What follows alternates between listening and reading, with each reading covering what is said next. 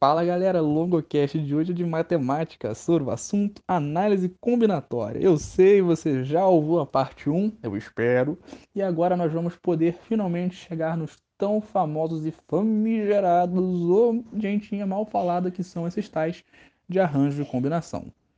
Quando a gente analisa, como foi analisado anteriormente, o princípio fundamental da contagem, o conceito de fatorial e permutação, nós estamos construindo, edificando um caminho para chegar agora ao que realmente vai ser a questão fatorial, a questão central da matéria de análise combinatória.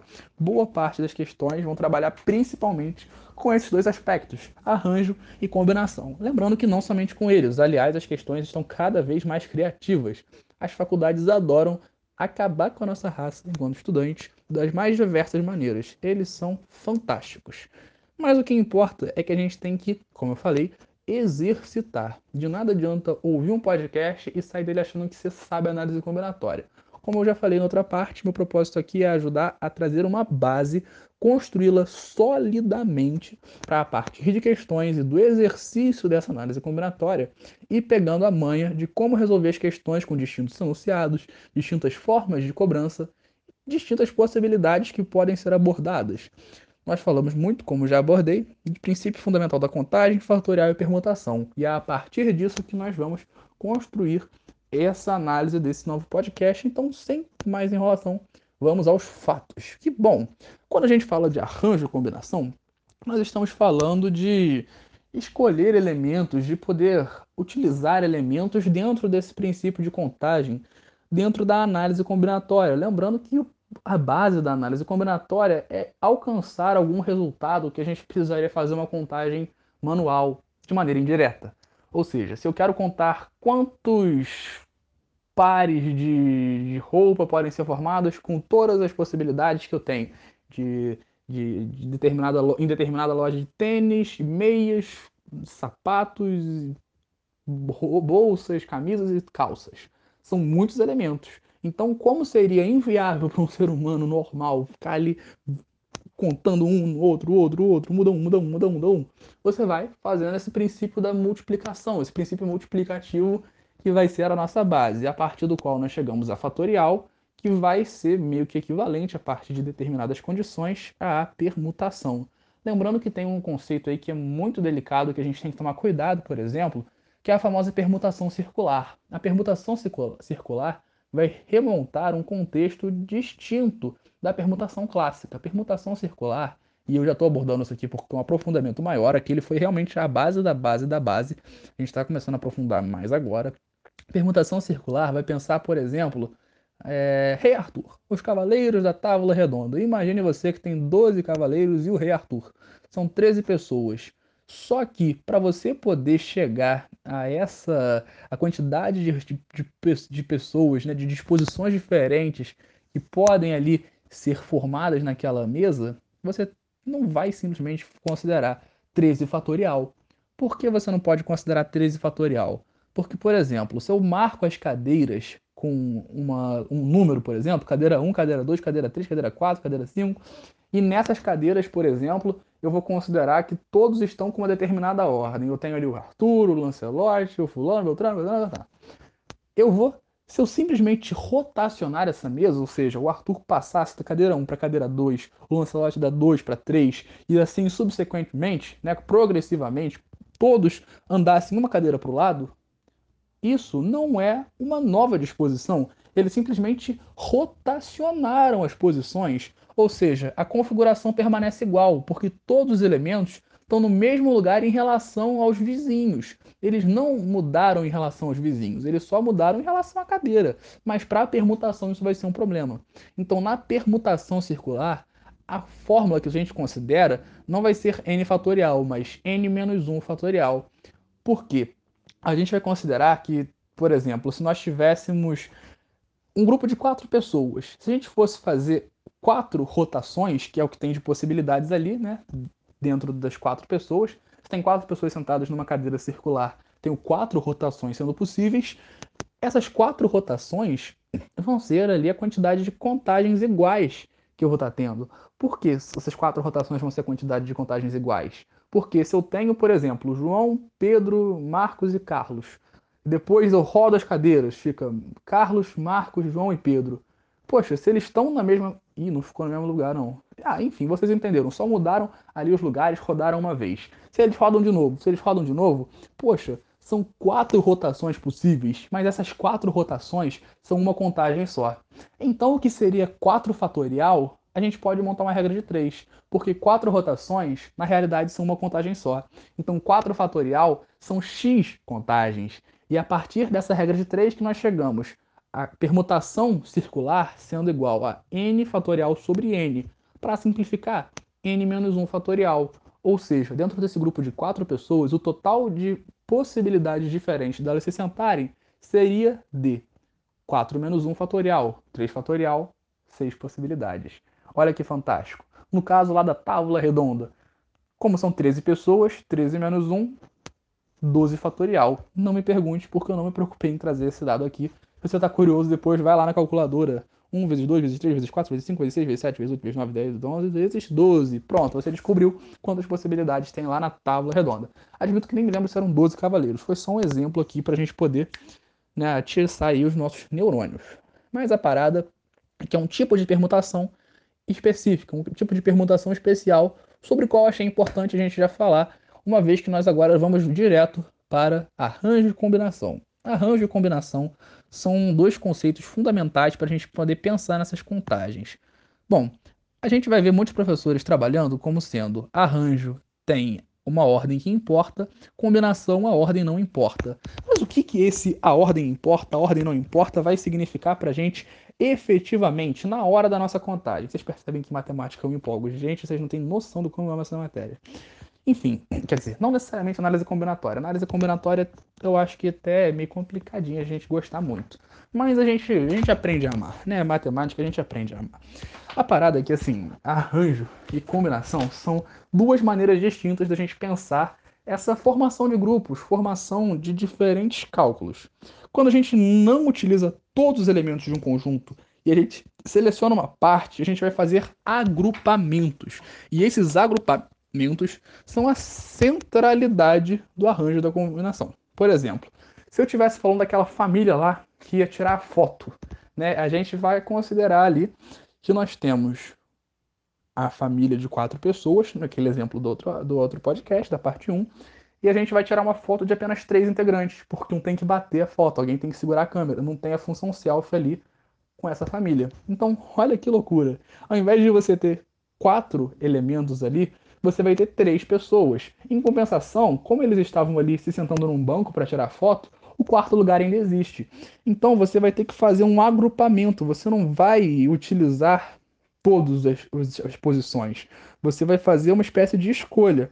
Ou seja, eu vou pegar N elementos para selecionar P. Ou seja, o que quer dizer combinação ou arranjo NPAP? Ou combinação de N para pegar P. Ou arranjo de N para selecionar P. O que isso tudo quer dizer? Que eu tenho quatro pessoas na família e só três vão aparecer na foto. Ou seja, se eu tenho uma sala de, de algum curso com oito alunos e eu quero escolher três alunos, eu tenho que pensar da seguinte maneira: a ordem desses alunos importa, ou seja, há uma certa hierarquia entre eles. Por exemplo, um desses alunos vai ser para uma comissão que tem que ter presidente, vice e tesoureiro ou vai ser simplesmente um grupo de três alunos para poder ir até a coordenação e fazer alguma. participar de uma reunião? Bom, isso vai fazer toda a diferença. E é essa a diferença central entre arranjo e combinação. No arranjo, eu vou ter um, uma combinação, um agrupamento que a gente chama de agrupamento ordenado, ou seja, a ordem dos elementos, a hierarquia por trás desses elementos faz toda a diferença. Ou seja, se eu dizer que eu tenho um grupo de composto por Maria e João, é diferente de falar que tem um grupo composto por João e Maria. Por quê? Se eu falo Maria primeiro, eu estou pressupondo que ela vai ser, por exemplo, a presidenta desse grupo. O presidente existe. Depois dá uma olhada no dicionário aí que a gente tira essa dúvida. Existe. E se eu falo João e Maria, eu pressuponho que o presidente. Brincadeira, isso já não existe. Isso já é piada, gente. Isso daí, pelo amor de Deus. É, presidente não existe. Presidente seria João. João seria o presidente, Maria ali como vice. O que, que eu pressuponho a partir dessas afirmações? Que eu tenho uma determinada ordenação, eu tenho um grau de hierarquia. Então, se eu tenho hierarquia, eu considero como sendo arranjo. E, ok, muitos professores vão trabalhar com a fórmula para o arranjo. Eu vou te passar a fórmula, mas eu vou te dizer uma parada da minha humilde experiência com meus professores não necessariamente tão humildes assim, porque são fantásticos. Meus professores de matemática, assim, muito bons, então digo aqui com a tranquilidade do respaldo deles. Se você também não curtir a ideia, fala com eles, brincadeira. Pode falar com a equipe do Logocast que a gente faz essa roda de debate aí não agressivo, se possível evitando armas de fogo ou armas brancas. A gente não quer muitas mortes. Poucas até aceita, mas muitas não. Bom, a fórmula para a gente calcular arranjo, a gente vai considerar da seguinte maneira: arranjo de n termos para escolhermos P, ou arranjo de n termos P a P. Lembrando que N e P são né, como se fossem dois conjuntos. N é o dos, dos, dos elementos todos, ou seja, eu tenho oito alunos ali. P seria, os alunos, seria o número de alunos que eu quero escolher dentro dessa comissão ordenada, presidente, vice e o cara para tratar das finanças ali, o maluco do desvio de verba, perdão, da verba. Estou acostumado com o Brasil. Bom, o arranjo de n a p seria n fatorial igual a n fatorial dividido por n menos p, em parênteses, entre parênteses, perdão, fatorial. Ou seja, isso, né, jogando na fórmula, nesse caso que eu estava dando, seria de que maneira? 8 fatorial dividido por 8 menos 3 fatorial. Ou seja, 8 é o n, o p é o 3. n fatorial 8 fatorial dividido por n menos p fatorial, ou seja, 8 menos 3 dá 5. 5 fatorial. Isso, fazendo as contas, nos dá 336. São 336 formas de organizar essa comissão aí, com presidente, vice e tesoureiro. Olha que fantástico. Agora, isso é uma das formas. Se a gente quisesse calcular isso de outra maneira, seria possível. De que maneira? Eu tenho oito alunos e quero escolher três. Bom, é, é, se eu tenho uma certa hierarquização, eu posso aplicar o chamado princípio fundamental da contagem. Eu tenho quantas posições? Eu tenho um presidente, um vice e um tesoureiro. Ou seja, eu tenho oito alunos que podem ser presidentes. Para ser vice, como um já é presidente, eu posso ter sete. E para ter de tesoureiro, eu tenho seis, porque dois já foram escolhidos. Então, 8 vezes 7 vezes 6 vai dar os mesmos 336 que a fórmula do arranjo nos permitiu calcular.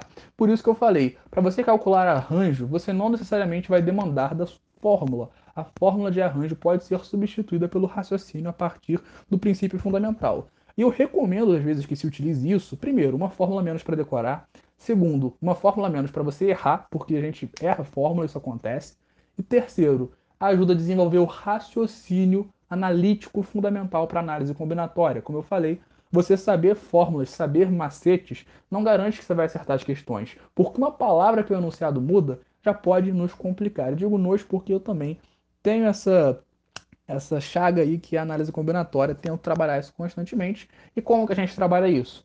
Com questões. Recomendo isso. Questões são fundamentais. E bom, isso para o arranjo. E se a gente estivesse falando de uma combinação? A combinação, meu parceiro, minha parceira, é simplesmente eu pegar o grupo de alunos e falar: vocês são hierarquicamente iguais, vocês são todos alunos. Não me importa se um quer falar mais que o outro, são todos alunos. Tá ok? Não tem hierarquia aí dentro desse grupo. Vocês são só alunos falando com um grupo de coordenação. Então, não faz diferença. Se você se quer ser presidente, não faz diferença, não vai ter cargo. Vocês são todos iguais, ou seja, não tem uma ordenação, não tem uma hierarquia. É um grande anarquismo interno de três pessoas. Brincadeiras à parte, você não vai ter uma hierarquização desse agrupamento. Se você não tem posições diferentes, se você não tem uma obrigatoriedade de posições, o que, que isso vai me indicar? Na, na prática, isso vai me dizer que eu tenho um grupo formado por João, Maria e Pedro e um grupo formado por Maria, Pedro e João, dá no mesmo. Porque quando eu falo João, Maria, Pedro, parece João presidente, Maria vice, Pedro tesoureiro. Pedro, Maria, João. Pedro presidente, Maria vice, João tesoureiro. Isso serviria para o arranjo, mas como eu estou falando que não tem hierarquia, Pedro, Maria e João João Maria Pedro, Pedro João Maria, João, João, João Maria Pedro, e não faz diferença. É tudo o mesmo grupo, são as mesmas três pessoas. Então, para calcular isso, nós encontramos a fórmula da chamada combinação. É tudo combinado, tudo ali dá no mesmo, é igual. mesmos grupos. A fórmula para a gente calcular combinação, e essa é a mais importante da gente utilizar, não que não tem outros métodos, mas essa é a mais certeira, é a mais segura e geralmente é a mais utilizada. A verdade é que para combinação o ideal é usar a fórmula mesmo. Lamento informar. Mas qual é o macete? Qual é a, perdão, macete? Qual é a fórmula da combinação? Combinação de N PAP, lembrando, combinação de N, grupo número total P, ou seja, o que eu quero escolher. Combinação de N P para pegar P ou ainda combinação de N PAP vai ser igual a N fatorial sobre P fatorial vezes n menos p fatorial. O que difere disso para a fórmula do arranjo? No denominador eu vou ter um p fatorial ainda sendo multiplicado, só isso. O que, que isso vai me representar na prática? Uma menor quantidade de grupos ao final sendo formados. Sim, porque eu vou estar dividindo por p fatorial. E isso faz todo sentido. Por que isso faz todo sentido? Porque no arranjo você pode ter a equipe Maria, Pedro, João. Maria presida, João vice, Pedrão tesoureiro. Nesse caso, é, essa equipe pode se organizar de diferentes formas, porque não necessariamente esses três vão estar nessas posições. Da combinação não, dá tudo no mesmo. Então todas essas possibilidades que você teria na, no arranjo, você não tem na, na combinação. Então faz todo sentido na fórmula da combinação a gente já ter explícita essa relação de menos possibilidades no final. A contagem ser menor no final das contas. Então, nesse exemplo que a gente deu aí, que a gente trabalhou, vai ser basicamente n fatorial, ou seja, 8 fatorial, dividido por p fatorial vezes n menos p fatorial. 8 fatorial dividido por 3 fatorial vezes 8 menos 3 é igual a 5 fatorial. 8 fatorial sobre 3 fatorial vezes 5 fatorial longo, isso daí vai dar um número enorme. A gente aproveita aqui, eu nem fiz essas contas, admito, essas aqui eu pequei, nesse caso, pequei mesmo. Então vamos pensar junto, eu não preciso chegar a um resultado final, eu só estou querendo ajudar agora a pensar uma simplificação. Como que a gente pode simplificar essa jossa aí? 8 fatorial é a mesma coisa que 8 vezes 7 vezes 6 vezes 5 vezes 4 vezes 3 vezes 2 vezes 1. Vezes 1 não faz muita diferença, enfim. É. O que isso nos permite chegar? A um raciocínio muito interessante. 8 vezes 7 vezes 6 vezes 5 fatorial. Por que vezes 5 fatorial? Porque o 5 fatorial não é a mesma coisa que 5 vezes 4 vezes 3 vezes 2 vezes 1? É realmente longo. Então é só eu cortar o 5 fatorial de cima com o 5 fatorial de baixo. Me sobra 8 vezes 7 vezes 6 dividido por 3 fatorial. 3 fatorial é 6. 6 cancela com 6. 8 vezes 7, 56. Fiz aqui agora com vocês, chegamos a um resultado final de 56. 56 comissões podem ser formadas com três alunos escolhidos dentro desse grupo de oito, enquanto se eu hierarquizá-los, eu posso formar 336 combinações aí diferentes. O que eu não preciso nem fazer as contas para saber que é seis vezes maior, porque eu dividi ali, cancelei o 6, ou seja, eu tenho seis vezes mais chances, que, perdão, seis vezes mais possibilidades dentro dessa modalidade hierarquizada em relação a uma modalidade sem hierarquias. O que faz todo sentido, porque eu posso, se a gente for fazer uma tabelinha, a gente vê que tem para cada grupo de três pessoas seis maneiras deles se organizarem. Maria, presidente, João, vice, tesoureiro. Troca o vice o tesoureiro. Depois troca o presidente, troca o vice tesoureiro. Troca o presidente, troca o vice tesoureiro. Dá seis chances diferentes. Ou seja, eu tenho seis vezes mais comissões nesse caso, nesse caso, tá, gente? Só nesse exemplo de arranjo em relação à combinação. Olha como é que a matemática é fantástica. Isso não foi nada planejado, mas dá pra gente chegar a essas conclusões com toda a tranquilidade do mundo, porque é muito bonito e assim, faz parte do raciocínio lógico por trás dessa análise combinatória.